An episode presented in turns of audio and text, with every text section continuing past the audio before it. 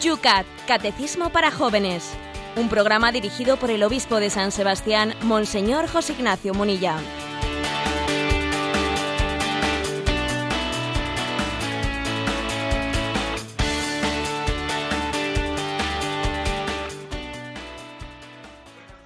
Buenos días, querida familia de Radio María. Estamos en el espacio que todos los días a esta misma hora te acompaña.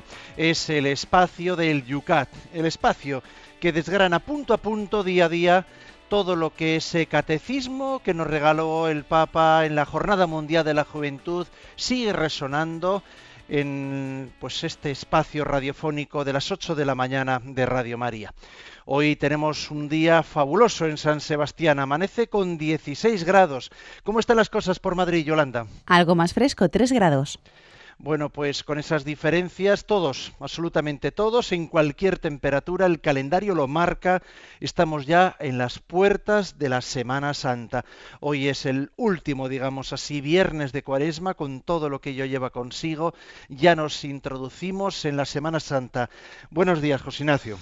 Pues estamos en este pórtico, el pórtico del Domingo de Ramos, que cuando los peregrinos van a Jerusalén, y lo digo porque tenemos muy reciente esa peregrinación y, no, sé, nos ayuda a contextualizar ese momento en el que el Señor sube desde Befagé, sube al monte, al monte de los olivos para después descenderlo hacia el torrente Cedrón y entrar y entrar en la ciudad santa, ¿no? Es subir a la montaña santa para Jesús, subir a Jerusalén implica eh, ser consciente de que ha llegado su hora, la hora de entregar su vida para esta hora ha llegado al mundo.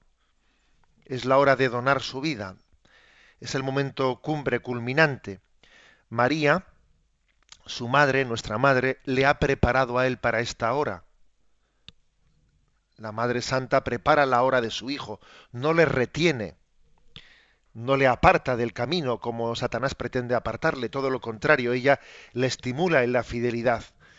Bueno, pues también nosotros vamos a acompañar a Jesús en su hora y sabiendo que acompañarle en su hora es también aprender a vivir nuestra hora, porque tenemos una hora especial para la que Dios nos llama a dar el do de pecho, como se dice, ¿eh? a dar el do de pecho, momentos que cada uno puede conocer y Dios conoce mejor que ninguno de nosotros, ¿no? Momentos determinantes en los que se nos pide dar un sí en plena fidelidad. Ánimo, por lo tanto, a todos vamos a emprender esta marcha hacia la Jerusalén en la que se van a volver a, renovar los, los acontecimientos de la, salvación de la Semana Santa del Triduo Pascual. Vayamos a Jerusalén, entremos en la ciudad santa acompañando a Jesucristo y este domingo en concreto lo vamos a hacer con cánticos de alabanza. Pues así nos introducimos en la Semana Santa y lo hacemos hoy, aquí, ahora, en este momento, con el programa que te acompaña todos los días. Se llama él...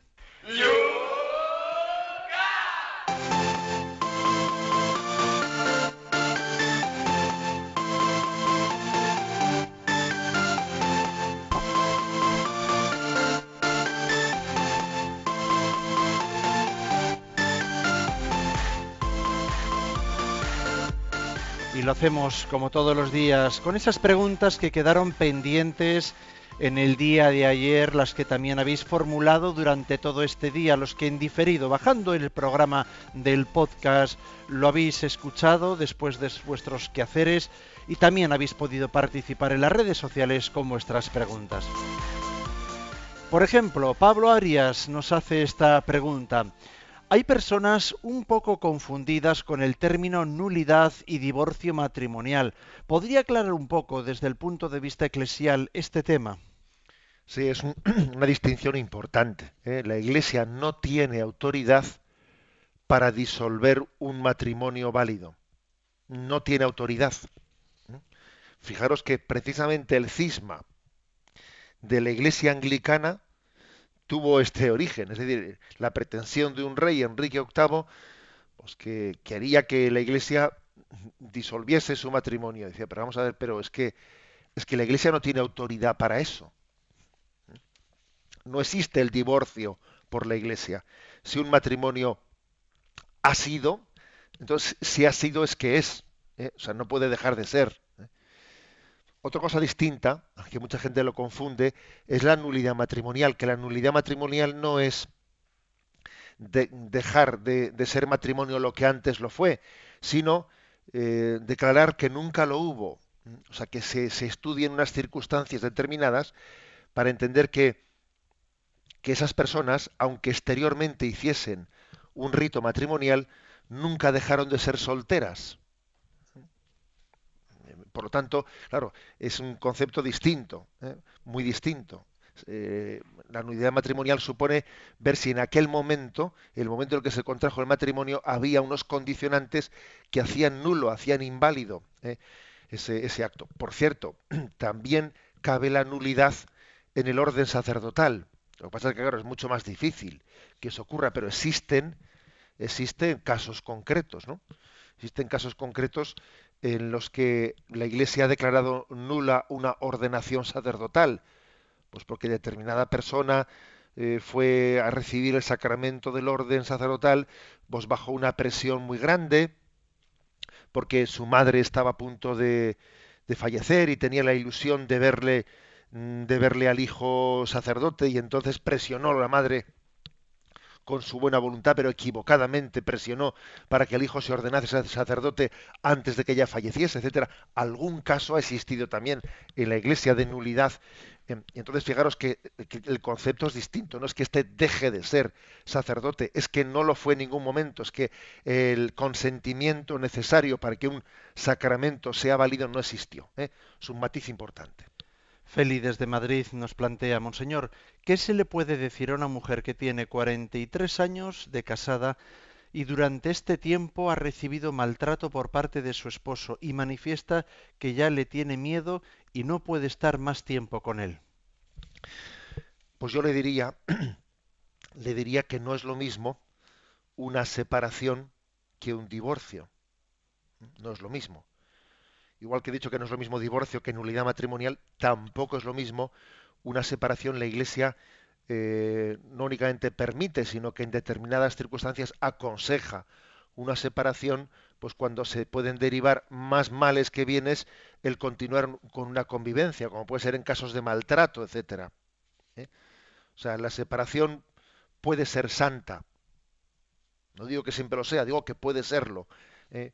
Puede serlo porque está también discerniendo y está buscando pues el, bien posible ¿eh? o el mal menor o como queráis llamarlo y en, esto, en este caso concreto entendamos la separación como una estrategia para ver si de esta manera la otra persona reacciona para ver si de esta manera pues se puede dar un paso hacia eh, hacia una búsqueda decidida de, una solución no eh, la persona que se separa en esta situación eh, tiene que entender que su matrimonio no ha dejado de existir y, continúa teniendo una, una, llamada a la fidelidad y una llamada a mantener mm, encendida la llama del matrimonio, aunque esté en esa situación, pues digamos, anormal, ¿eh? anormal que sea la separación. Creo que este, este matiz también es importante. Pablo de Valencia nos pregunta, ¿podríamos decir que el diablo está tejiendo sus redes en los matrimonios y que se vale de todos los elementos, pereza, orgullo, lujuria, para destruirlos? ¿O por el contrario, tenemos que interpretar que los fracasos matrimoniales son sólo consecuencia de la pérdida de fe? No, yo creo en lo primero. creo en lo primero. Hay, hay, matrimonios que fracasan y los miembros del matrimonio tienen fe, ¿eh? Y tienen, incluso son practicantes, etcétera. Eso existe y seguro que más de un oyente ahora dice, sí, yo conozco un caso, el otro. Es decir, sea, claro que la pérdida de fe, pues, pues puede ser un factor que determine mucho la ruptura matrimonial cuando dejamos de creer en la cruz de Cristo y pretendemos tener un amor sin cruz. Puede ser muy determinante. Pero claro que el demonio, el demonio sabe en cada caso por dónde apretar. Y sabe en cada caso, pues si el orgullo, ayer dije que el orgullo es la tumba de muchos matrimonios y el, eh, y el demonio, Satanás y sus ángeles es especialista, son especialistas en infundir orgullo. ¿eh? Y el orgullo pues, suele ser ¿eh? verdaderamente defragmentador de la comunión. por lo tanto, vamos a, a, ser conscientes de que hay una estrategia del mal a la que nosotros tenemos que, responder eh, buscando, buscando todos y afianzándonos ¿no? en todos los instrumentos de comunión en el seno del matrimonio. Miguel Ángel nos pregunta, ¿un matrimonio contraído sin fe por los contrayentes o sin fe suficiente es válido o es nulo? Al fin y al cabo, el sacramento solo eleva al orden sobrenatural una realidad natural como es la del matrimonio. Bien, eh, es interesante eh, la pregunta, porque si recordáis ayer en el punto 262 se decía em, qué condiciones se necesita eh, para que el matrimonio se realice. Y decía tres, consentimiento expresado en libertad, la aceptación de una unión exclusiva y para toda la vida, la apertura a los hijos. O sea, entre esas tres condiciones no dice explícitamente tener fe en Dios. ¿Mm?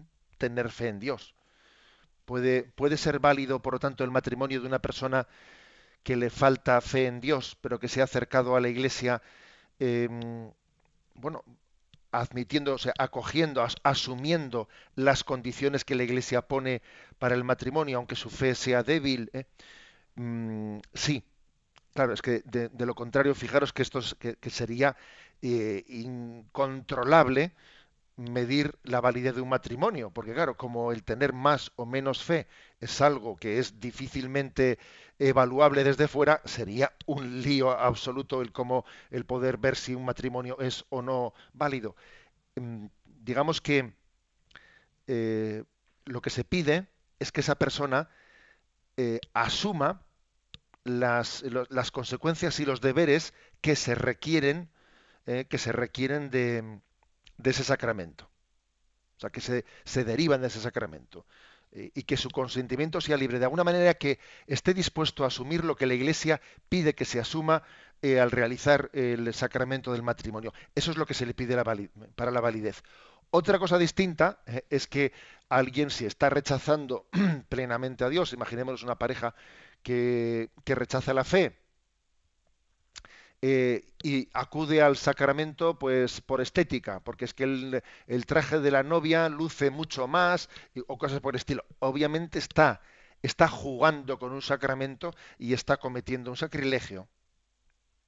Hablemos claro, ¿eh? está cometiendo un sacrilegio, está um, o está comulgando sin estar en gracia de Dios, etcétera, pero comulgar sin estar en gracia de Dios es motivo de nulidad matrimonial? No. Eso es otro tema. ¿Eh? Por lo tanto, no, no confundamos los que son las condiciones para la validez del sacramento con lo que son las condiciones para que el sacramento se celebre dignamente y sin profanarlo. Y otra pregunta nos plantea, si una persona conoce a otra casada o divorciada, ¿es legítimo esperar para avanzar en una posible relación o ver si hay alguna posibilidad de que la Iglesia pueda declarar nulo aquel otro matrimonio? Bueno, yo he conocido algún caso y, y más o menos mm, traduzco esta pregunta que ha hecho este oyente de la siguiente manera, ¿no? Entiendo que se refiere a esto. A ver, esta persona está casada, está, está separada y, y tiene intención, parece ser, ¿no? Que es posible, está separada, tiene intención de poner en marcha un proceso de nulidad matrimonial. A ver, yo podría comenzar con ella un noviazgo, ¿eh?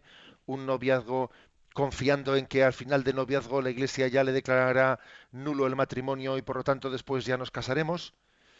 Eh, me parece que eso es jugar a las hipótesis, porque mientras que el matrimonio no sea nulo, esa persona tiene una tiene un corazón propio de una persona casada y que esté jugando un noviazgo o, que esté llevando adelante un noviazgo eh, con la presunción de que me, lo, me declararán nulo el matrimonio anterior me parece me parece muy peligroso entre otras cosas porque puede no ser nulo y ser verdadero y entonces si hemos avanzado en unos sentimientos unos sentimientos de noviazgo, aunque uno ya ha intentado pues vivir, eh, vivir el noviazgo correctamente, pero hemos ido permitiendo que un enamoramiento siga adelante. Y en la presunción de que me anularán el matrimonio, eso no es prudente. ¿eh? Eso no es prudente. Creo que quien lleva adelante un proceso de nulidad matrimonial, pues mm, debe de entender que está buscando que la, que, que la Iglesia le dé una palabra, una palabra definitiva para ver si tiene que considerar válido o no su matrimonio. Y entonces, mientras tanto, no es prudente que se, que se emprenda en otra serie de, compromisos afectivos, porque eh, le puede estar dificultando luego la acogida a esa palabra definitiva. David, desde Salamanca, plantea una cuestión sobre el comienzo del programa de ayer. Monseñor ha hablado a propósito de que hombres y mujeres son distintos, un pulmón petrino, otro pulmón mariano. Al decir eso, ¿no hay riesgo de que alguien pueda confundir y pensar que la devoción mariana es algo propio de mujeres? Bien, como siempre las preguntas de los oyentes ayudan a matizar. Yo hablé porque fue von Baltasar, eh, este famoso teólogo suizo, quien habló de que en la Iglesia hay dos perfiles en la espiritualidad, ¿no? El perfil petrino y el perfil mariano. Y yo también o dos pulmones o dos perfiles, como queréis, como queréis hablarlo, ¿no? Entonces vamos a ver, dice, entonces la devoción a la Virgen María no es cosa únicamente de mujeres, no. Es que claro, no llevemos las imágenes a la literalidad hasta el final, porque del perfil mariano no participan únicamente las religiosas, también los religiosos, no sacerdotes, tienen también ese desposorio. O sea, los religiosos varones tienen también esa misma espiritualidad de, desposarse con Jesucristo. O sea que no estamos hablando de una imagen, pero que no se puede literalmente aplicar a, mm, varón, eh, pulmón petrino, eh, hembra, pulmón mariano. No, porque de hecho de hecho, el, pulmón petrino eh, o ese perfil petrino pertenecemos a aquellos que hemos recibido el sacramento del orden, pero no todos los hombres reciben el sacramento del orden. Y de ese perfil mariano, pues eh, participan, eh, participan pues muchísimos hombres también. Luego no apliquemos la imagen en, bajo un literalismo, sino permitamos que nos ilumine lo que tiene que iluminarnos.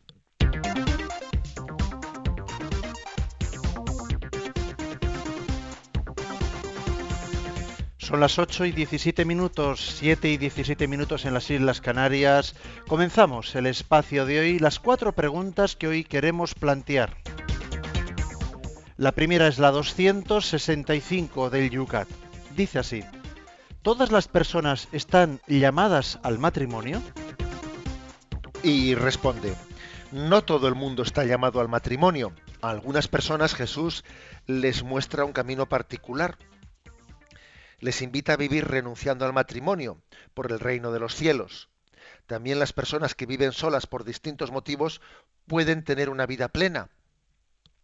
No pocas veces Jesús llama a algunas personas también a una cercanía especial con Él. Este es el caso cuando experimentan en su interior el deseo de renunciar al matrimonio por el reino de los cielos. Esta vocación no supone nunca un desprecio del matrimonio o de la sexualidad. El celibato voluntario solo puede ser vivido en el amor y por amor como un signo poderoso de que Dios es más importante que cualquier otra cosa. El célibe renuncia a la relación sexual, pero no al amor. Sale anhelante al encuentro de Cristo el esposo que viene. Muchas personas que viven solas, por otros mm, distintos motivos, sufren por su soledad. La experiencia únicamente la experimentan únicamente como carencia y desventaja. Pero una persona que no tiene que preocuparse de una pareja, de una familia, disfruta también de libertad e independencia y tiene tiempo para hacer cosas importantes y llenas de sentido por las que tendría mm, para las que no tendría tiempo una persona casada. Quizás sea voluntad de Dios que se ocupe de personas por las que nadie más se preocupa. Por lo tanto aquí, después de haber hablado del matrimonio, se recuerda que en el Evangelio se habla de que, la, de, la, posibilidad de que el Señor también dé una llamada específica, una llamada específica a, a una vida célibe, a seguirle eh, renunciando, dejando, dejando esposa, hijos, casa, padre, etcétera, habla el Evangelio, ¿no? Quien no esté dispuesto a dejar casa, padre, mujer, hermanos, ¿eh? habla, habla de la posibilidad de que la llamada del Señor eh, incluya un corazón célibe, un corazón eh, plenamente entregado a Jesucristo, directamente, esponsalmente entregado a Él. Esa llamada es posible y así como la llamada al matrimonio pues está implícita en la naturaleza humana, esta llamada a la vida célibe, pues no está implícita en la naturaleza humana. La naturaleza humana tiene una atracción ¿no? hacia el otro sexo, de manera que, que cuando el Señor quiere o desea llamar a alguien a esa llamada a la consagración célibe con él, pues tiene que dar una llamada explícita, puesto que la, eh, puesto que de, de lo contrario parece que por naturaleza nos sentimos llamados al matrimonio. Luego, si el Señor llama a la vida célibe, se necesita, ¿no? Una llamada especial para entender que en ese caso particular, eh, pues el Señor tiene un designio especial con esa persona. Habría que hacer un matiz, ¿eh? un matiz que es, eh, a ver, y existe la vocación, existe la vocación a la soltería, porque ojo, un célibe no es un soltero. Un célibe no es un soltero, sino es alguien que tiene un desposorio con Cristo. Es un corazón virginal consagrado a esa unión con Cristo, eh, bajo, el acompañamiento de la Iglesia. Vamos a ver. Y entonces, además del caso de los religiosos y los consagrados, existe también la vocación a no casarse y a quedarse soltero. ¿eh? Vamos a matizar esta respuesta. ¿eh? No existe esa vocación como un estado de vida explícitamente buscado por uno. si alguien dice, yo es que he discernido que el Señor quiere que yo me quede soltero para que así no me líe con, con una esposa y tal. A ver, mm, no existe esa llamada explícita a la soltería, así como sí existe el celibato. ¿eh? Pero sí es verdad que existe pues un caminito personal de cada uno de nosotros en el que cabe perfectamente la posibilidad de que no se den, eh, no se dé una llamada al celibato, pero tampoco se dé una ocasión concreta y determinada en la que llevar a, a cabo un matrimonio. De hecho, no ha salido al camino, ¿eh? no se ha dado tal oportunidad o por lo que fuere, ¿no? Con lo cual, aunque eh, con lo cual no, eso no se puede calificar como una llamada de Dios a un estado de vida, pero de facto, de facto, eh, es, supone que Dios tiene una providencia con esta persona en la que parece, porque claro, siempre cabe que un matrimonio también se realice en un momento tardío de la vida, ¿no? Pero parece que el Señor lo que quiere es que viva en la, en la soltería, ¿eh? en la soltería su, su, su, vida de relación con el Señor, ¿eh? que en el fondo, fijaros, la verdad es que un soltero que no llega a casarse tiene una relación con el Señor, pues que es bastante similar a la del consagrado, a la del célibe solo que quizás no, no tiene una especie de votos o, fórmula de promesa eh, realizada eh, bajo la tutela de la Iglesia, ¿no? O sea, no, no lo tiene así, pero mm, aunque no sea bajo ese reconocimiento oficial, el corazón de una persona soltera que busca la voluntad de Dios y busca la santidad tiene muchas, muchas semejanzas con el célibe, ¿eh? tiene muchas semejanzas. Y está abierto, como dice aquí este punto del Yucat, está abierto a otro tipo de, mm, de fecundidad, la fecundidad apostólica especialmente, de la que ya hemos hablado en programas anteriores. Si Dios ha permitido que una persona, eh, pues, no haya llegado ¿no? A, a, completar un matrimonio, un matrimonio, tiene que mm, discernir también cómo le quiere Dios y para qué le quiere Dios, y pensar en la fecundidad apostólica, pensar que Dios le ha dado una serie de dones. Aquí habla del tiempo, tiene un tiempo, eh, un tiempo extraordinario. Puede administrar el tiempo en favor del bien, queriendo buscar en ese tiempo una paternidad, una maternidad apostólica ¿eh? hacia los demás, que es, un punto eh, importante a tener en cuenta.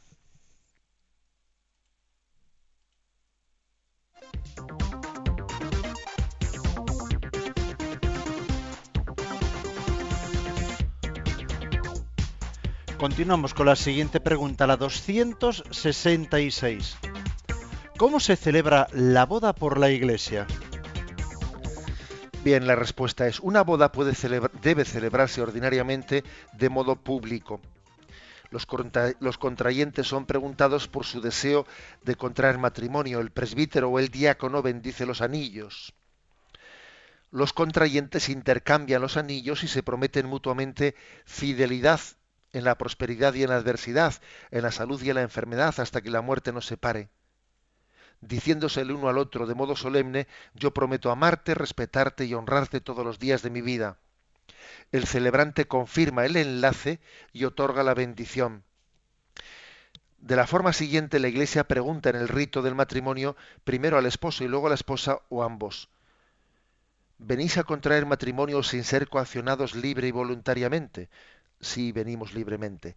¿Estáis decididos a amaros y respetaros mutuamente siguiendo el modo de vida propio del matrimonio durante toda la vida? Sí, estamos decididos. ¿Estáis dispuestos a recibir de Dios responsable y amorosamente los hijos y a educarlos según la ley de Cristo y de su Iglesia? Sí, estamos dispuestos. Bien, aquí se hace, como veis, como un pequeño resumen de cómo es la fórmula, la fórmula matrimonial. También está el signo de las arras, aunque el signo de las arras no es obligatorio, eh, pues no está litúrgicamente prescrito como obligatorio, pero las arras eh, significan, eh, quizás es, posible que tuviesen un, su inicio histórico en el tema de las dotes, de las dotes entre las familias, pero en la actualidad de las arras lo que significan es el compartir todos nuestros bienes, todo lo mío es tuyo y todo lo tuyo es mío. En las arras se le pone el esposo en, en, las manos de la esposa y la esposa en las manos del esposo. Es decir, somos un solo corazón y una sola alma. ¿Por qué no son obligatorias las arras como, eh, como signo litúrgico? Hombre, porque implícitamente, implícitamente eh, ya está incluido eso, eso de que todo lo mío es tuyo y todo lo tuyo es mío, está incluido en, ese, en esa fórmula matrimonial del consentimiento de en las alegrías, en las penas, en la salud, en la enfermedad. Un matrimonio, un matrimonio que diga yo soy totalmente tuyo, pero, pero mi cartera no lo es. ¿Eh? Una cosa, una cosa, fijaros, ¿eh? puede ser que alguien, pues por argumentos pues, legales, ¿eh? legales o por, un consejo, pues podríamos decir financiero, yo qué sé, ¿no? Pues pueda tener una separación de bienes en un matrimonio. Ahora bien, si esa separación de bienes nace no ya de bueno pues de una especie de decisión técnica, sino si nace en el fondo de un no compartir nuestra vida, o sea, yo me caso contigo, pero no estoy dispuesto a compartir mi vida, porque mis bienes son míos y no son los tuyos, etcétera, etcétera, eso es un signo de que en ese matrimonio no se dan las condiciones para, para poder ser, vamos, para, yo diría que incluso es motivo de invalidez, porque no hay una decisión de ser un solo corazón y una sola alma. Bien, eh, los signos, por lo tanto, son el signo de los anillos, las alianzas. El hecho de que llamemos alianzas a los anillos matrimoniales, la, verdad es que es muy significativo. ese anillo es imagen de una alianza, de la alianza de, de Dios con, con su iglesia, de Cristo con su iglesia. Cristo se ha casado con toda la humanidad, ¿no? Y ese anillo es imagen de esa, alianza expresada en este momento pues en el, en el cónyuge con el que realizamos esa alianza, signo de la alianza de Cristo con su iglesia. Pero, digamos, el momento, lo, sustancial, lo fundamental, es la manifestación del el deseo de ser totalmente de. Me entrego plenamente y soy todo tuyo. Es como algo, fijaros, que únicamente se le puede decir a Dios, ¿no? Todo tuyo soy. Y eso, eso que, que, únicamente podemos decir a Dios, totus tus, lo podemos decir eh, como imagen de esa alianza con Dios, pues se puede decir de María, totus tus María, se puede decir al esposo, a la esposa, totus tus, soy todo tuyo, en la medida en que tú eres sacramento de la presencia de Dios. El hombre solo puede entregar plenamente su corazón a Dios y si le entrega plenamente su corazón a la esposa, al esposo, es en la medida en que es sacramento de la, presencia de Dios. ¿eh? Este es el, punto clave. Aquí se nos trae, se nos trae un, a colación em, un texto del Antiguo Testamento, del libro de Ruth, que dice, iré a donde tú vayas viviré donde tú vivas. Tu pueblo será mi pueblo y tu Dios será mi Dios. Moriré donde tú mueras, y allí me enterrarán. Juro ante el Señor que sólo la muerte podrá separarnos. Ruth, eh, capítulo primero, versículos del 16-17. Fijaros con qué belleza y con qué fuerza se expresa el consentimiento matrimonial, ¿no? En este libro del, Antiguo Testamento. Iré donde tú vayas, viviré donde tú vivas, tu pueblo será mi pueblo, ¿eh? tu Dios será mi Dios, moriré donde tú mueras y allí me enterrarán. Es una, una, expresión, la verdad es que eh, no es que exista una única fórmula para expresar el consentimiento matrimonial, el propio ritual ritual del matrimonio católico em, ofrece distintos, ¿eh? distintos, eh, distintas fórmulas. La validez del sacramento no está ligada a utilizar una fórmula u otra fórmula.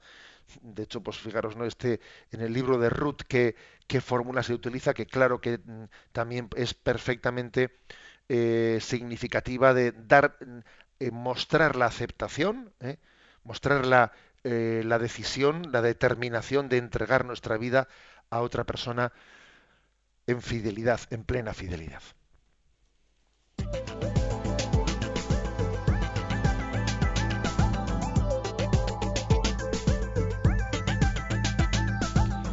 Ocho y 32 minutos, 7 y 32 minutos en las Islas Canarias. Sintonizas Radio María. Hacemos nuestro pequeño descanso musical para ver y también atender las redes sociales. Es el momento de vuestra participación.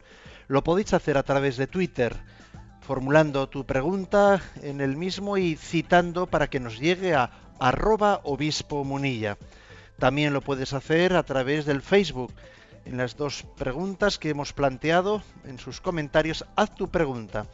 En la página del programa de Estás escuchando, Yucat Radio María y también a través del correo electrónico yucat@radiomaria.es. También lo podéis hacer a través de la línea telefónica. Para participar en directo 91 153 8550 91 153 8550. Ayer el obispo nos hablaba de Amor se escribe con sangre, que nos evocaba también una conocida canción del sacerdote Gonzalo Mazarrasa. Hoy nosotros vamos a acercarnos a ese tema de otra manera, de la mano de María Dolores Paradera. Amor se escribe con llanto.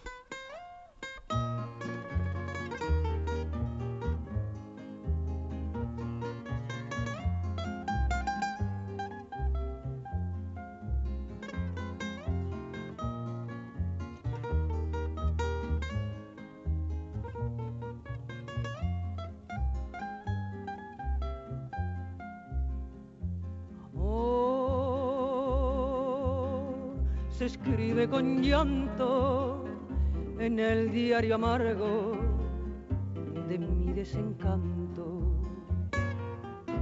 Amor que sembraste un día rosas de esperanza en el alma mía. Amor que llegaste riendo. Amor te vas llorando. Ayer de dicha cantando, hoy sin ilusiones con mi tristeza muriendo. Tu querer fue un cariño como de santo, tibia luz en las noches de mi extravío. A pesar de quererte tanto, hoy me has enseñado que amor se escribe con llanto.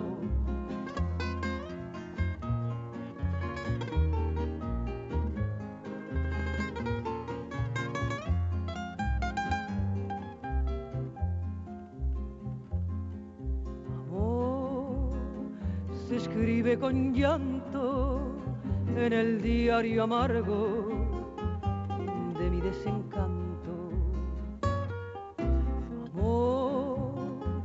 sembraste un día rosas de esperanza en el alma mía. Amor que llegaste riendo, amor que te vas llorando. Ayer de dicha cantando, ilusiones con mi tristeza muriendo. Tu querer fue un cariño como de santo, tibia luz en las noches de mi extravío. Te adoré y a pesar de quererte tanto, hoy me has enseñado que amor se escribe con llanto. Has enseñado que amor se escribe con llanto. Hoy me has enseñado que amor se escribe con llanto. Amor se escribe con llanto. 8 y 36 minutos, 7 y 36 minutos en las Islas Canarias. Sintoniza Radio María en el Yucat. Vamos con las preguntas que están formulando en las redes sociales nuestros oyentes.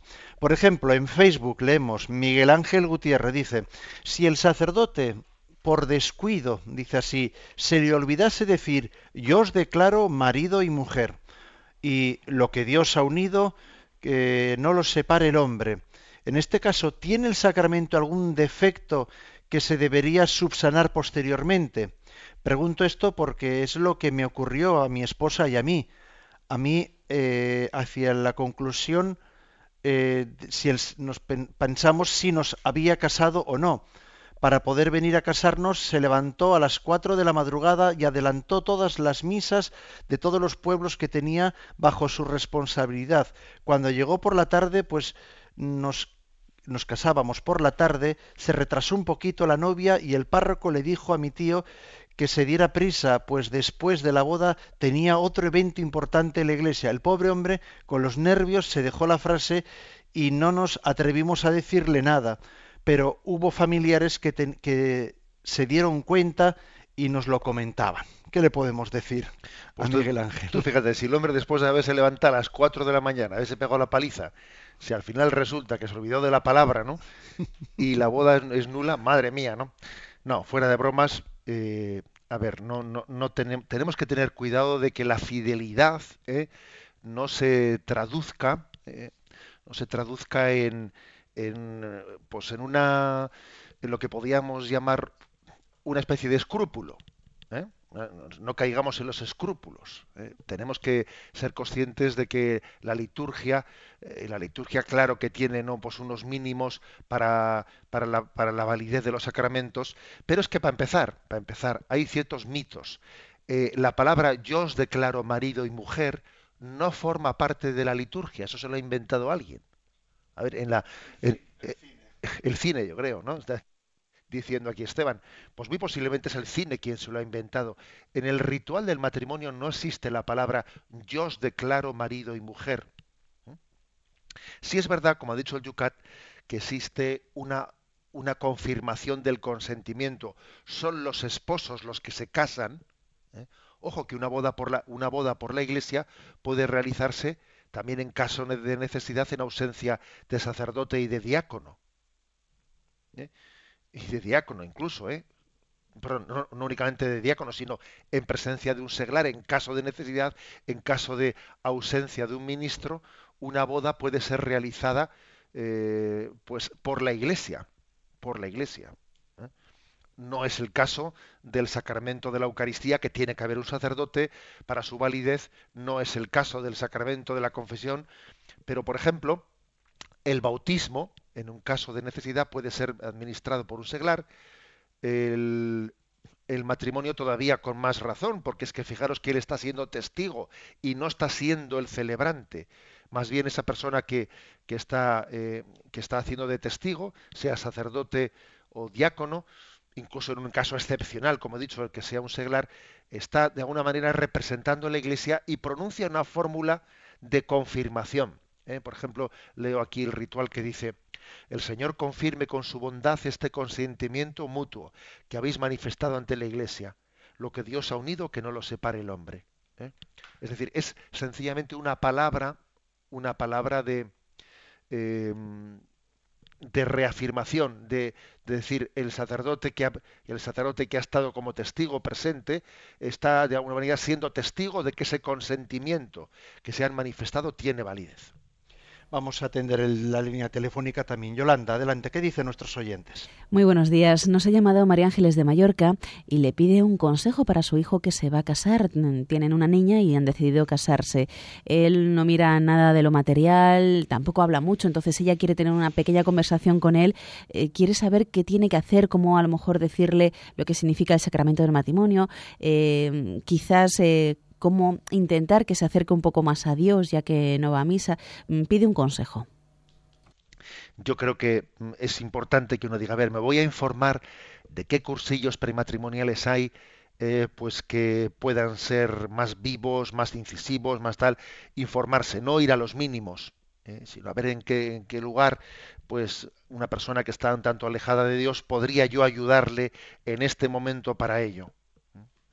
Incluso conozco algunos párrocos que, siendo conscientes de que lo, más importante que se puede hacer es, llevar a un encuentro con Cristo a una persona en el momento de su matrimonio, hasta a veces les han ofrecido, ¿por qué no hace usted un cursillo de cristiandad o, o, alguna experiencia por el estilo? Es decir, eh, intentando, eh, intentando provocar un encuentro con Cristo con motivo del matrimonio, si es que eso es lo más importante.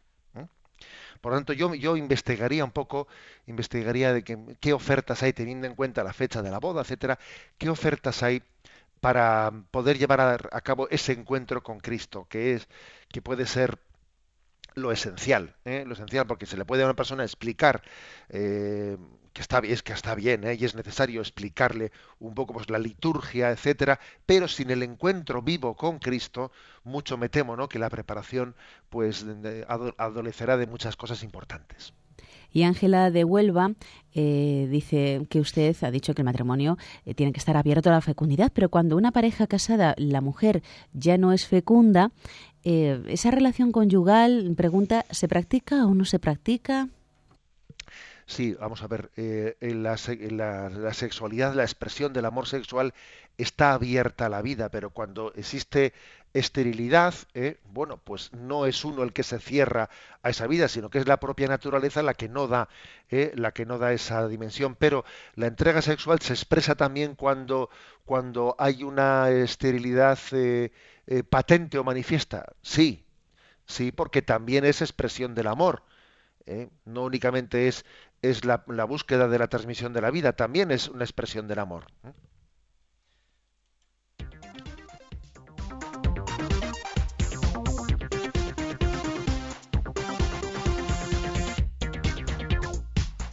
Continuamos con los dos siguientes puntos que tenemos pendientes para el programa de hoy. El 267.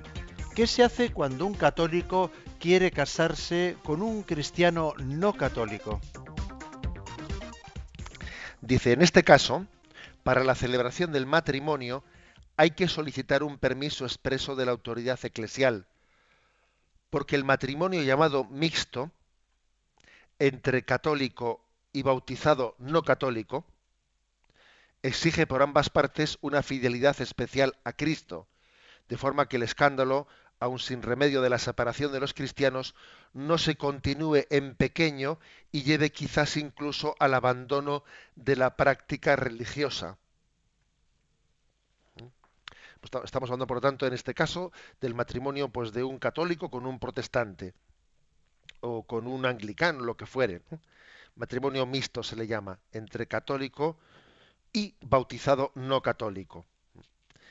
Eh, existe daros, daros cuenta de por qué se habla de que es un tema que hay que abordar explícitamente y pedir también solicitar un, permiso expreso de la autoridad eclesial.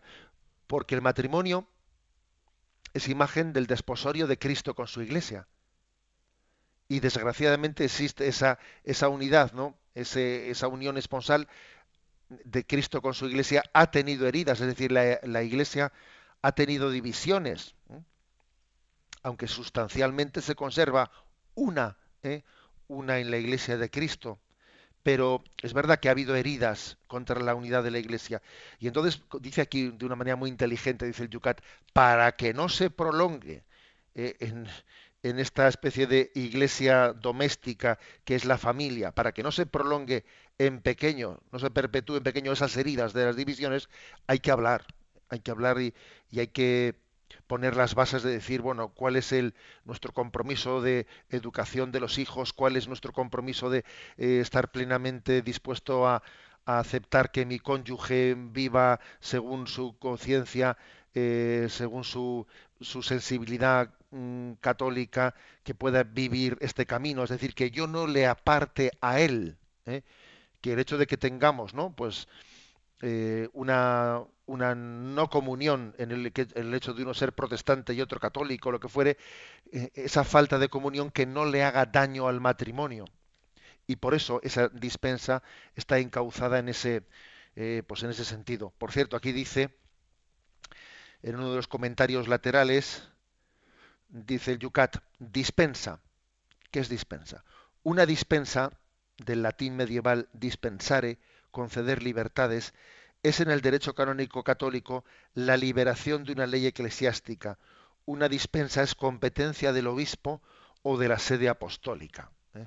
En algunos casos, digamos que la Iglesia le concede al obispo o a la sede apostólica, decir, estudie este caso ¿eh? y mire de que con qué condiciones usted le da el permiso pues para casarse con esta persona con la otra. ¿eh? Es estudiar también a veces dependiendo de, qué grado de consanguinidad, si existe un cierto nivel de parentesco ¿eh? entre las dos personas que se van a casar, bueno, hay, hay un cierto grado de parentesco que no, que no es dispensable. ¿eh? Pues un hermano no se puede casar con una hermana, eso no es dispensable. Pero hay unos ciertos grados ¿eh? de, de consanguinidad que son dispensables, algunos por el obispo. Si la consanguinidad es em, mayor, tiene que ser la Santa Sede quien lo dispense. Es decir, existen casos particulares, es que la historia de la Iglesia da para mucho y se han vivido casos para todo, ¿eh? que tienen que ser estudiados ¿eh? pues para ver de, la prudencia de poderse llevar a cabo.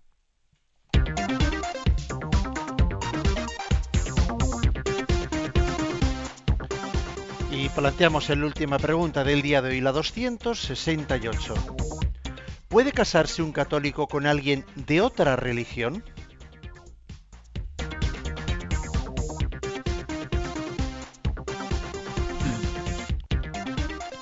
Y dice lo siguiente, para los católicos puede ser difícil, ahora se refiere a un no cristiano, ¿eh?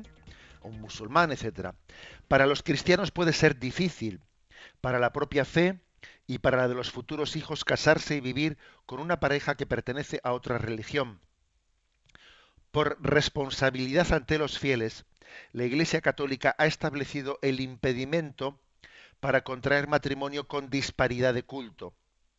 Por eso un matrimonio de este tipo solo puede contraerse válidamente si antes del enlace se, se obtiene la dispensa de este impedimento. Este matrimonio no es sacramental. Bueno, em, como veis, igual que nosotros distinguimos entre ecumenismo y diálogo interreligioso, y por ecumenismo entendemos a la relación entre eh, las comunidades cristianas, pero sin embargo la relación con un musulmán o con un budista no le llamamos ecumenismo, le llamamos diálogo interreligioso. También aquí se distingue entre lo que es patrimonio mixto de lo que es mm, matrimonio con disparidad de culto que eh, aquí la Iglesia es un poco más, es más exigente que en el caso anterior, porque no les une la misma fe en Jesucristo. Y las disparidades pues, pueden tener consecuencias más graves, ¿no? Especialmente eh, el matrimonio entre, entre una católica y un musulmán suele ser especialmente delicado. ¿Por qué? Pues porque en la cultura musulmana la, mujer, la mujer suele estar sometida bajo una autoridad del marido, pues es una cultura eh, mucho más, vamos a, ser claros, ¿no? no quiero que nadie se ofenda, pero la cultura eh, islámica es mucho más machista. ¿eh? Y no, digo que la nuestra ¿eh? no tenga que, purificarse en muchas cosas de machismo, pero ciertamente la cultura islámica es mucho más machista. Y entonces una mujer que se ha casado con un, eh, con un musulmán tiene, mm, tiene mucho riesgo de que en la cultura musulmana no sea respetada, no sea respetada en sus convicciones religiosas, o sea muy abducida. No digamos nada si se va a vivir a un país islámico. A este respecto, pues existen muchas historias, literatura, incluso algún libro publicado sobre estos casos. Por eso la Iglesia, como a veces el amor tiene algo de ciego, porque es verdad que el enamoramiento es maravilloso, pero el enamoramiento también puede hacer que la persona no discierna bien. A veces el enamoramiento tiene un punto de ceguera. Entonces, en estos casos la Iglesia le toca ayudar a discernir, poner una palabra que no suele ser fácil, porque claro, si te presenta una persona enamorada y tú si más bien le pones pegas, pues eh, tiendes a, ser a, caer antipático. Pero fijaros bien que aunque la Iglesia parezca antipática eh, poniendo cautelas y no prohibiendo, pero sí poniendo cautelas, ¿eh? Y poniendo pegas, etcétera, en el fondo está ayudando a pensar, está ayudando a discernir, que no sea meramente un enamoramiento ciego el que nos lleve, eh, pues a, porque, porque va a haber dificultades reales de conjunción y porque la experiencia es la experiencia. Bien, este es por lo tanto el, el, mm, matiz que se hace. En este, este matrimonio no es, no es sacramental. ¿eh? A no, a no, a no ser Jesucristo el que puede compartir eh, el, el, enlace entre las dos personas. A Cristo no se le puede poner en medio, a diferencia del matrimonio mixto entre protestante y... Pero aunque no sea un matrimonio eh, sacramental, sí se pide la bendición de Dios. ¿eh? No se puede eh, poner a Cristo presente explícitamente entre los dos, pero sí se pide la bendición de Dios Padre, el único Dios, creador de cielo y tierra, a cuya imagen y semejanza creó, eh, nos creó al hombre y a la mujer.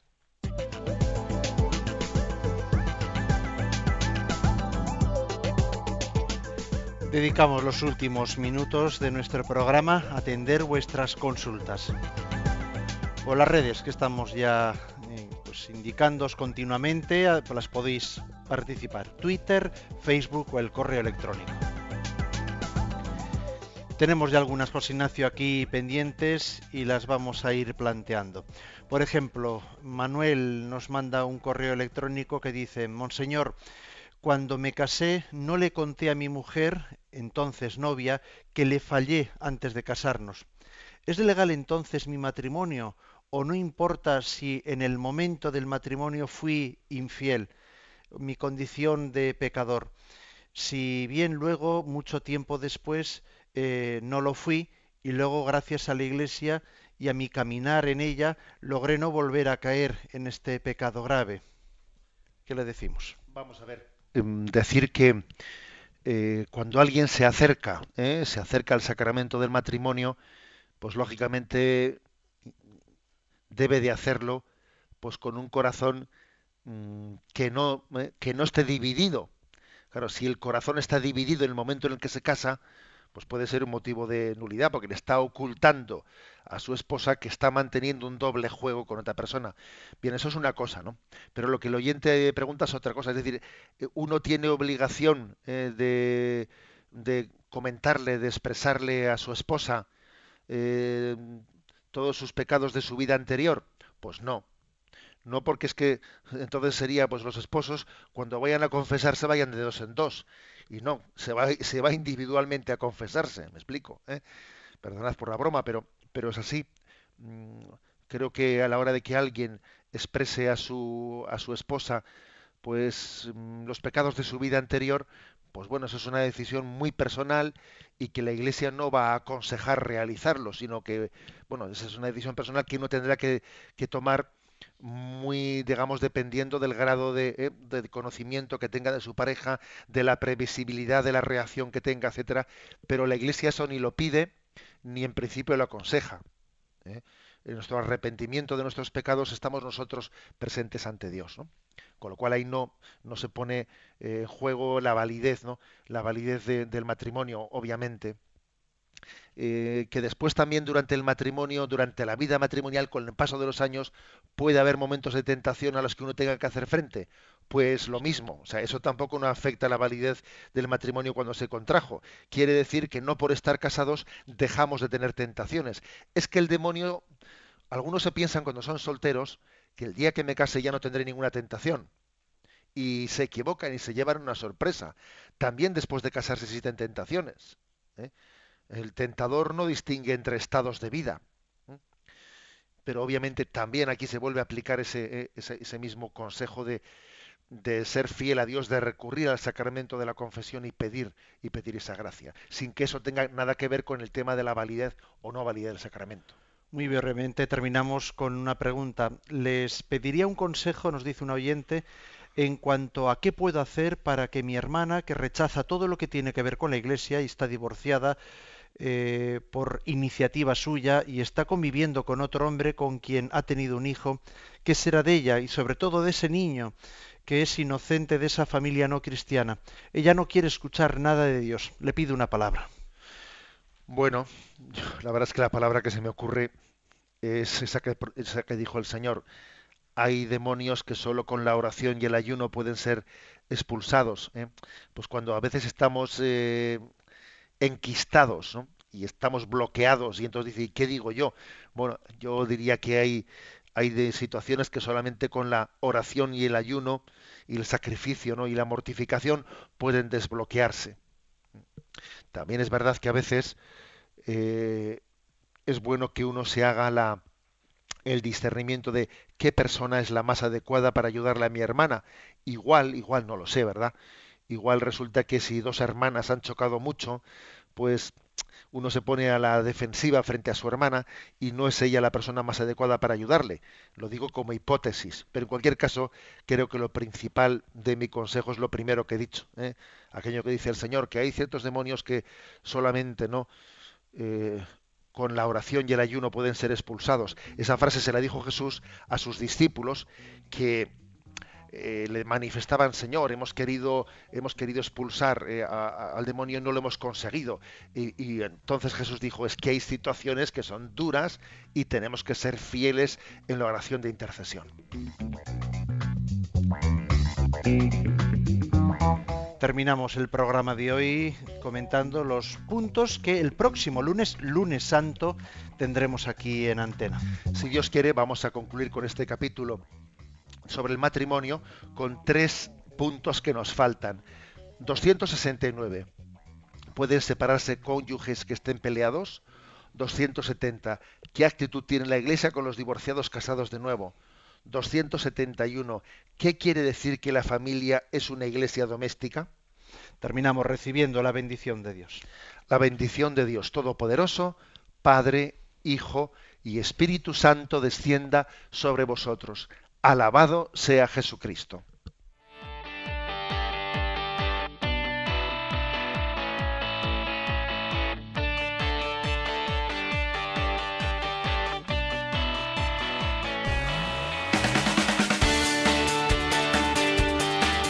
Y así finaliza en Radio María Yucat, un programa dirigido por el obispo de San Sebastián, Monseñor José Ignacio Monilla.